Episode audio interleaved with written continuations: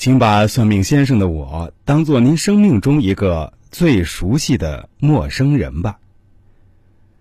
在算命的过程中，我并不喜欢跟顾客聊太多无关的话题，这个希望大家理解。但是我需要稍微解释一下，大家来算命，而且网络上找我来看，其中一个最大的优势是我们互相不认识，这样我可以做到中立、冷静、客观的分析。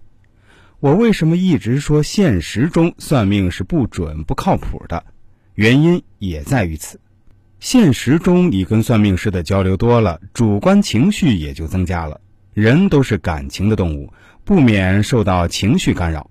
所以大家有没有发现，你在现实中算命，基本上听到的都是好听的吉利话，或者带着恐吓性也是套路的话，听不到实话。在现实中，我也基本上不给自己的亲戚朋友算命，因为也说过几次，但他们并不太乐意听实话，这样反而容易得罪人，这样其实也很矛盾的。不过我也说过，外科大夫一般是不会给自己的家人朋友做手术的，应该也是一样的道理吧。比如现实中，我看到一个人将要发生不好的事情，会早逝，会戴绿帽子，子孙会不孝之类的。我会真正勇敢地告诉他吗？我想未必会，因为我怕得罪他，甚至他有可能扇我几个耳光也难说。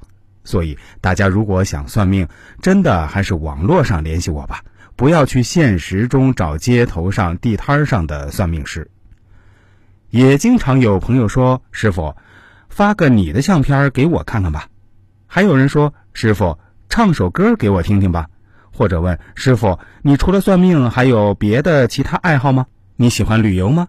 喜欢吃火锅吗？喜欢健身吗？你结婚了吗？你老婆漂亮吗？诸如此类的，请原谅我不能回答这些问题，因为跟算命的主题不相干，而且也没有太大的必要性。当然，非常感谢大家关注我。